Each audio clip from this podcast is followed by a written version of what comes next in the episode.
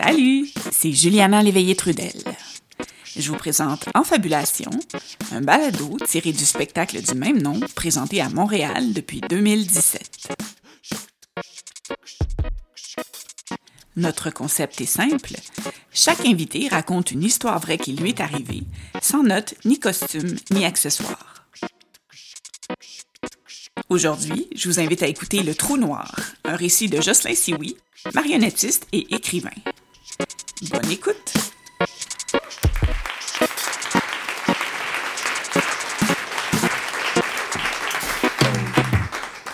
Alors, je ne sais pas si c'est une histoire de peur, mais c'est un cauchemar. J'allais mourir. Cette année-là, j'avais commencé à avoir des migraines. euh, j'avais mal partout dans le dos. euh, j'avais commencé certains matins à pas être capable de manger à cause de certaines nausées. Puis ce matin-là de novembre, mon corps a sonné le bouton panique, un goût d'ammoniac dans la bouche. Je gogo le goût d'ammoniac dans la bouche. Je suis pas fou. Je sais très bien que Google est un, un hypochondriaque notoire. Alors, je lis juste le premier lien parce que je sais qu'un bouton d'acné, ça peut très bien vite devenir, je sais pas moi, un, un tumeur cancéreux. Fait que là, fait que là, je lis la première phrase, c'est marqué urée, puis le bout de la phrase rein, je lâche tout, j'appelle l'hôpital.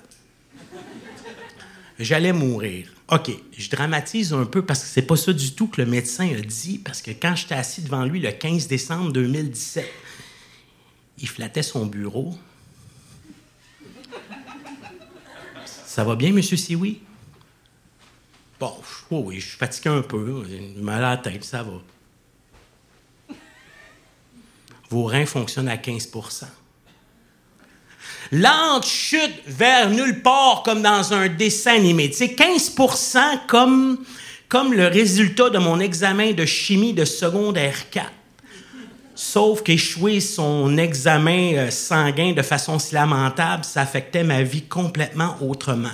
15% comme être à 5% de la dialyse, qu'on va essayer de retarder le plus possible, le plus possible comme quelque chose d'inévitable, inévitable comme une grève de rein.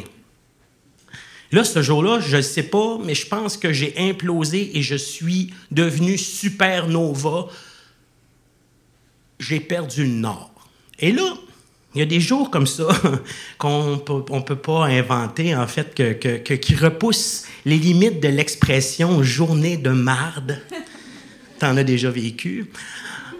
Et là, donc, je rentre à la maison. Vous pouvez imaginer, je suis triste. J'ai dans ma poche arrière une prescription capable de faire vivre le Jean Coutu du coin puis quatre employés. Je monte l'escalier qui monte dans, chez nous. J'habitais dans Schlaga. J'ouvre la porte, dépose mon sac. Une petite lettre, ramasse la petite lettre, enlève même pas mon manteau, déchire la lettre, prends le petit papier qui est à l'intérieur, lis la lettre. Choc. Là, je pense que j'étais sous un gibet parce que le plancher s'est dérobé sous mes pieds. Reprise de logement. Là, je ne sais pas ce qui est sorti en premier, c'était le cri de rage ou les mots d'église. Le mobilier de l'église est passé par ma bouche au complet cette journée-là. Je vomissais ma haine sur ceux qui m'avaient envoyé la lettre et sur mon corps qui m'avait abandonné, puis sur le chaos de ma vie. Puis là, je vous dis, dans ma tête, j'allais mourir. Le temps des fêtes est arrivé. Et là, je l'ai passé en apesanteur. Pas que je flottais, j'étais plus comme en suspension. Quand tu rentres dans un trou noir, le temps n'existe plus, la lumière non plus. Puis, euh, t'as beau faire tous les calculs mathématiques que tu veux, ben, tu sais pas ce qu'il y a de l'autre bord du trou noir. Puis même Stephen Hawking n'a pas, pas trouvé la réponse. Fait que je faisais semblant durant le temps des fêtes que le pH de mon sang était neutre. T'es bien cerné, Jocelyn, t'es fatigué, ça va? Ah oui, oui, inquiète-toi pas, j'ai juste trop travaillé. euh, elle est vraiment bonne, ta tourtière, maman. Ouais, ça, la bouffe, euh, ça, c'était devenu mon ennemi parce qu'aux portes de la dialyse, tout ce que tu ingurgites, c'est une mine antipersonnelle, puis l'ONU peut rien faire contre ça. Fait que euh, le temps des fêtes a passé, puis après le temps des fêtes, c'est ma propre fête. Mon père vient me chercher pour aller au restaurant. Et là, ben, je décide de partager mon trou noir. Il est assis. Père, j'ai une mauvaise nouvelle. Mes reins sont en train de mourir. Je l'ai appris avant Noël, puis là, j'ai eu la confirmation cette semaine. sais, faire pleurer mes parents, c'est pas mon activité préférée dans la vie. Puis là, ben, voir son père s'écrouler de l'intérieur, je le voyais essayer de s'accrocher après quelque chose, je le voyais, je le voyais se perdre. Puis là, il m'a regardé les yeux pleins d'eau, puis il m'a dit, je vais te donner un rein. Puis il a rajouté, t'es ma lumière. Moi, la lumière, moi, je n'en voyais plus de lumière. Tout ce que, tout ce que je voyais, c'était le noir que je broyais au pilon puis au mortier. Tu je m'éteignais. Mais mon père, il avait peut-être vu quelque chose. Tu quand, quand tu vois que tu es dans le noir, c'est qu'il y a assez de lumière pour que ta voix, fait qu'il y a même l'espoir dans un trou noir. Fait que c'est ça. Je mangeais fade. Euh, je faisais bouillir mes patates deux fois pour éliminer le potassium. J'allais trois fois à la pharmacie par semaine. Euh, je prenais ma pression trois fois par jour. J'ingurgitais des centaines de pilules. Ça, ça n'a pas changé, c'est pareil. J'ai perdu 10 kilos en mangeant de l'infortune. Puis le pire dans tout ça, je pense, c'était l'énergie qui me manquait. Croyez-moi, la maladie aspirait mon énergie comme un aspirateur Dyson aspire la poussière. C'est quand même assez efficace. Et là, je suis assis dans un théâtre au Nouveau-Brunswick quelques mois plus tard, au mois de mai, puis je regarde la scène. Je m'en faire un spectacle qu'on a nommé Chavirais. Je l'ai joué 250 fois. Donc, c'était peut-être la 230e. Je suis assis, je regarde la scène, puis je dis, je serais pas capable. Je serais jamais plus capable de faire le métier, la seule affaire que j'aime. Puis là, je me suis mis à pleurer, mais les gens autour de moi étaient là. Ils m'ont inondé de leur lumière. 16 avril 2019, 7 heures du matin. Ma mère voit son homme est emporté au loin à l'hôpital et l'amène vers le bloc opératoire. Ma mère, c'est son seul homme, le, le seul homme qu'elle a jamais aimé de sa vie. Il s'en va. Elle ravale sa peur. Je pense que c'est comme ça qu'on se retrouve la peur au ventre, qui disent. Tu sais, mon père, je pense qu'il s'était préparé à ça toute sa vie il pouvait pas perdre ce combat-là. Rocky fait figure de mauviette à côté de lui. Là, parce que quand, quand le médecin il a dit à mon père hey, tes organes sont ceux d'un jeune homme, mon père a perdu 50 livres et s'est entraîné à me donner un rein. Oui, vous pouvez entendre la musique de Rocky dans votre tête. OK, je sais, il y a beaucoup trop d'allusions dans la vie avec la boxe, mais c'est peut-être parce que la boxe, c'est un, un, ennemi invincible qui nous sac des fois au tapis. Puis qu'on peut pas vraiment arrêter de danser dans la vie parce que même si la musique est plate, faut pas que tu arrêtes, mais de toute façon, se retrouver au tapis, c'est pas grave parce que des fois, un tapis, c'est confortable. Puis c'est pas grave si tu restes plus que 10 secondes parce que ça fait pas de toi un vaincu. Bon, fin de l'analogie. 10 heures du matin. Non, mais tu sais, à un moment donné, il faut avancer dans l'histoire. 10 heures du matin, c'est à mon tour, je vais passer dans le cœur du trou noir. Tout se passe au ralenti, puis en accéléré, le temps se disloque. Là, je vois l'amour de tous ceux qui sont autour de moi, qui me donnent leur amour anxieux, et j'avance dans tout ça. Je comprends rien, j'entends tout en écho. Je vois ma mère qui s'avance devant moi, qui m'attrape le visage, puis qui m'appelle mon bébé. Un cri d'amour, tu sais, un cri d'amour dans le suraigu que seule une mère arrive à faire. Puis là, ben, je, elle m'avait jamais appelé de même, puis là, elle voyait son petit gars partir à la guerre. Puis, là, je pars, continue à me pousser, tu sais. Je vais me faire opérer. Puis là, ben, puis là, je réalise, je disais, j'ai pas dit que je l'aimais. J'ai j'ai pas réussi. J'ai pas dit à quel point c'est difficile à dire l'amour d'un fils. Puis là, ça. Puis là, je me retrouve, wow, je sors de ce moment-là, disloqué. Je retourne en réalité un peu, je vois le, le plafond défiler. Puis là, la seule affaire que je pense, c'est c'était fucking intense ramasse dans l'ascenseur, descend 10 étages plus bas, on me parque le long d'un parc de bord d'un mur, je vois les tuyaux, tout est neuf, la peinture est faite, c'est le nouveau chum.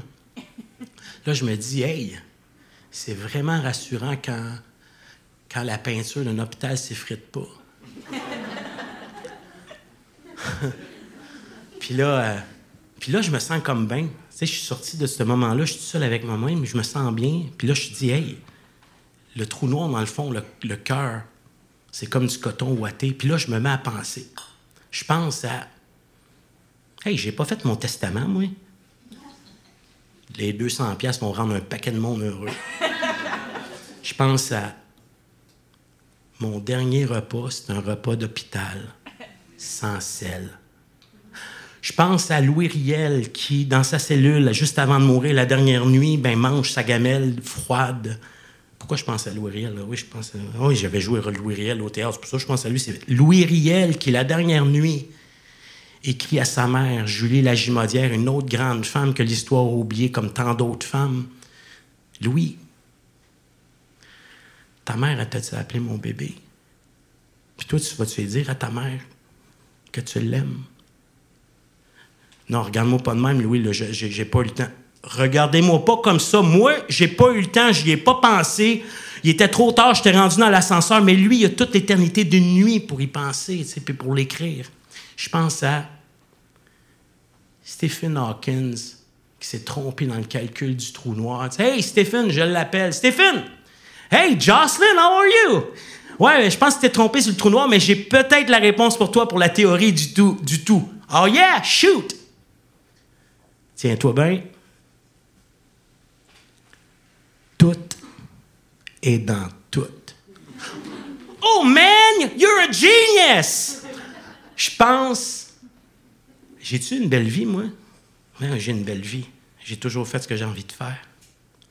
Puis là, tout d'un coup, la peur s'estompe. Puis je me dis, je vais vivre. De toute façon, je n'ai pas le choix.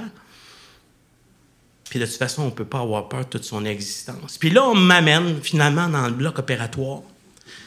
Puis là, il y a l'infirmier qui se penche sur moi puis il dit euh, Monsieur Siouin, inquiétez-vous pas, on va vous euthanasier bientôt. On va quoi? Je Je sais pas ce que vous avez compris. Anesthésier. Anesthésier, Monsieur Sioui. Ah, ça va-tu être long?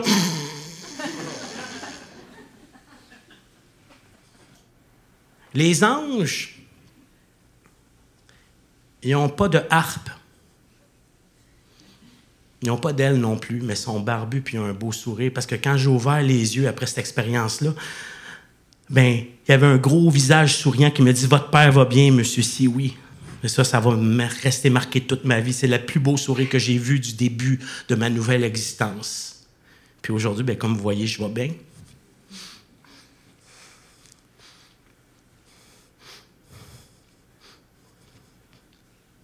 Mais euh, je pense à ceux qui se sont sentis impuissants devant ma maladie. Je pense à ceux qui ont, pour conjurer le sort, m'ont fait un rein. Euh, m'ont, dit qu'ils m'aimaient, qu'ils étaient présents, m'ont appuyé. Puis, euh, on dira ce qu'on voudra, mais tant que vous allez être là, le monde ne va pas s'éteindre. Puis, avant qu'il soit trop tard. Je vous aime.